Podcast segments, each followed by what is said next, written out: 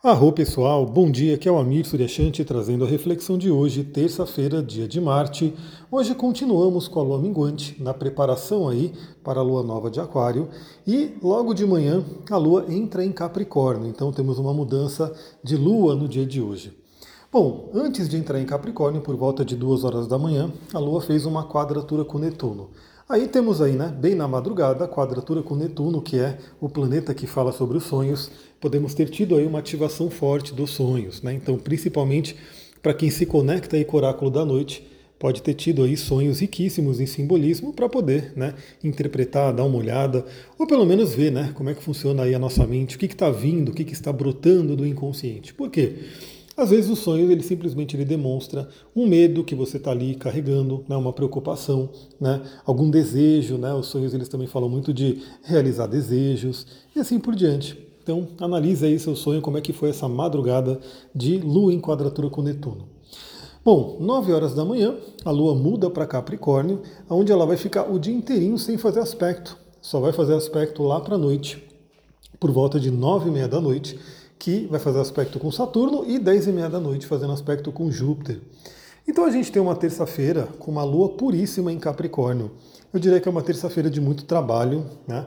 É, tudo bem que é uma lua minguante, é uma lua minguante que geralmente recomenda aí um desacelerar, recomenda uma introspecção, um recolhimento, mas a gente sabe que na nossa atual sociedade isso não é tão fácil, né?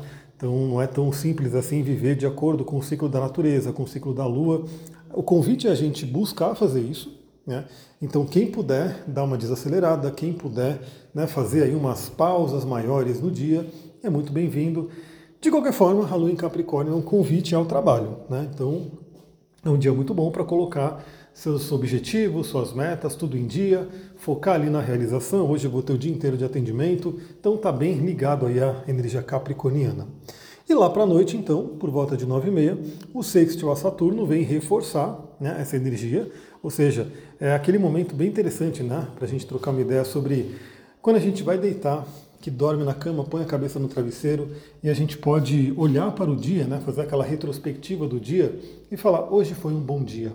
Né, então, você tem esse hábito, você tem esse costume, ou você simplesmente vai dormir e fica com rolando, né, feed de celular, fica ali assistindo alguma coisa do nada e de repente dorme sem fazer uma pequena reflexão do dia, né?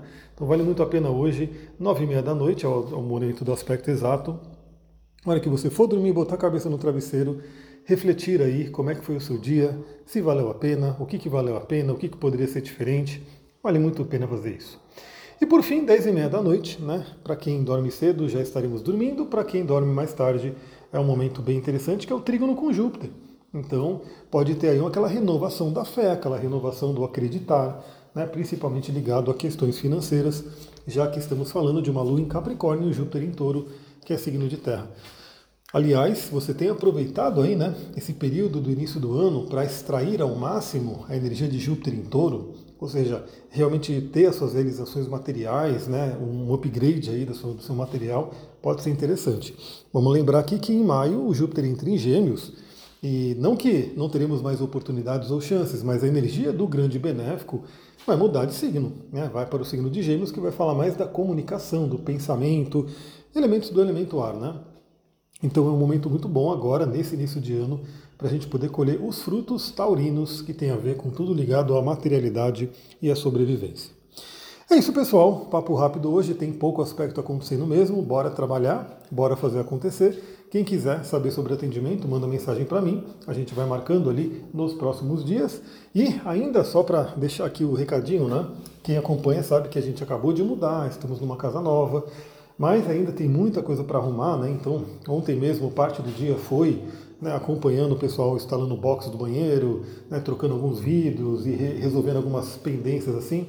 Então ainda está nesse momento meio turbulento de mudança, né, de fazer realmente uma uma organização para um novo lugar, mas eu espero muito que em breve né, eu já consiga ter uma rotina um pouco mais é, tranquila né, para poder focar bastante ali nos conteúdos. É isso, vou ficando por aqui. Muita gratidão, Namastê, Harion, uma ótima terça-feira.